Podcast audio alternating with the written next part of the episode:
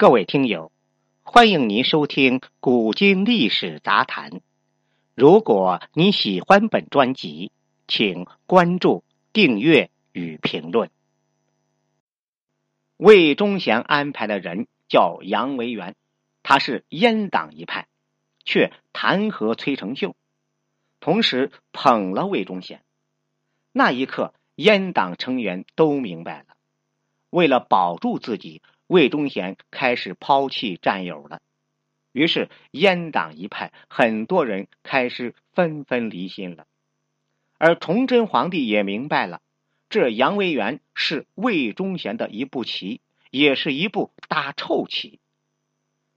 到了十月二十二日，又有人弹劾崔成秀，也弹劾魏忠贤，名字叫陆承元。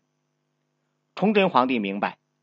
此人不是阉党一派，崔成秀跑来辞职。这一次，崇祯皇帝批准了，因为时机已经到了。而魏忠贤也高兴了，舍不得孩子套不了狼，丢局保帅，算是涉险过关了。但魏忠贤没有想到的是，仅仅两天之后，却多了两封弹劾他的奏折。一封是兵部主事的弹劾奏折，一封是刑部员外郎史公胜的。魏忠贤开始真正感到害怕了，危险正在逼近。他跑到崇祯皇帝那里，使出了杀手锏——哭，在崇祯面前痛哭，还哭出了新高度，换着姿势，换着声调，各种哭。这一幕。真心恶心了崇祯皇帝，一个六十岁的老汉对着一个十七岁的孩子痛哭，怎么看都不像回事。崇祯皇帝大手一挥，说：“知道了，回去吧，好好休息吧。”魏忠贤以为哭的奏效了，其实崇祯皇帝还在等，等更多的人出来弹劾。等一封石破天惊的弹劾书出来，阉党虽然势大，那些成员虽然对魏忠贤失去了信心，但直接弹劾老魏那些人也是不愿意的。划破黑暗的光明，要有小人物来创造。这光明来自于国子监。国子监监生钱嘉诚上书弹劾魏忠贤。列出魏忠贤十大罪状，这文笔，这狠辣，简直就是弹劾书中的一把利剑。魏忠贤赶快面见崇祯皇帝，准备再大哭一场。崇祯皇帝啥话也不说，直接让身边的太监给魏忠贤念弹劾书。只是这份奏书念的是让魏忠贤冷汗直流，浑身颤抖，条条都往死罪上奔呢。魏忠贤几近崩溃，想来想去，找一个人来解决此事。此人名字叫许英元，是一直跟随崇祯的太监。许英元接待了魏忠贤，并指出一条道路。辞职回乡吧。思来想去，魏忠贤决定辞职。辞职书一上交，崇祯皇帝马上就批准了，效率非常高。至此，魏忠贤的职业生涯到头了。看这情况，崇祯皇帝好像有意放魏忠贤一马，但是很快，魏忠贤的不堪操作让崇祯皇帝。举起了屠刀。咱们最后说一下第三个阶段，一网打尽。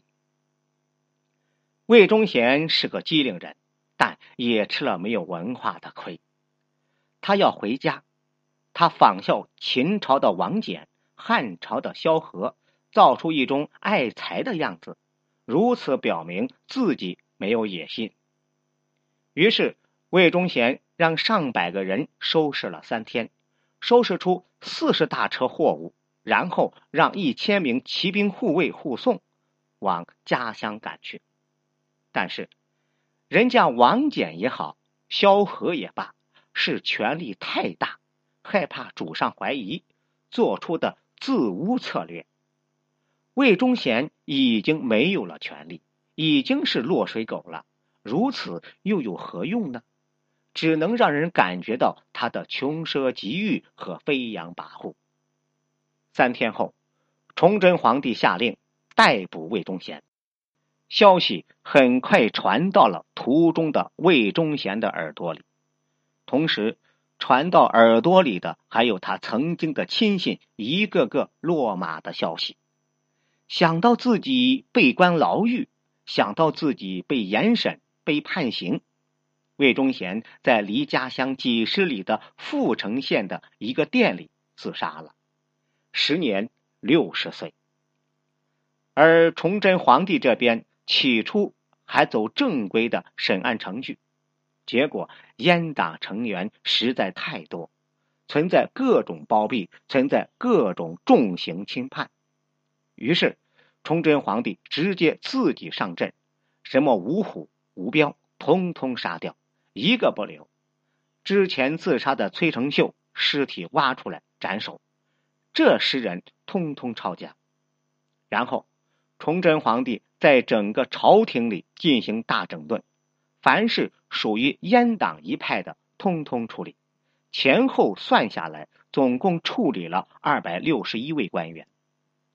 魏忠贤从墓里挖出来凌迟，客氏从墓里挖出来斩首，崔成秀从墓里挖出来斩首，还有二十四人判。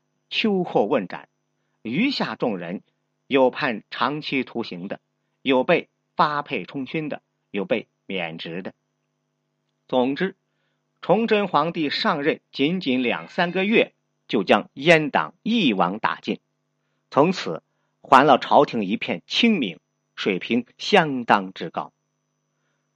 不管后续如何，仅仅从处理阉党这一事情来看。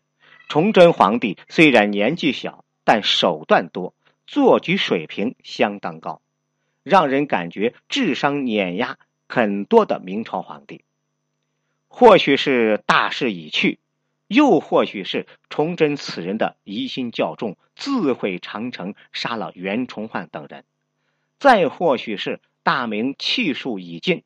总之，智商超高的崇祯皇帝终究。没能挽救大明王朝，最后在煤山上自尽，让人不胜唏嘘。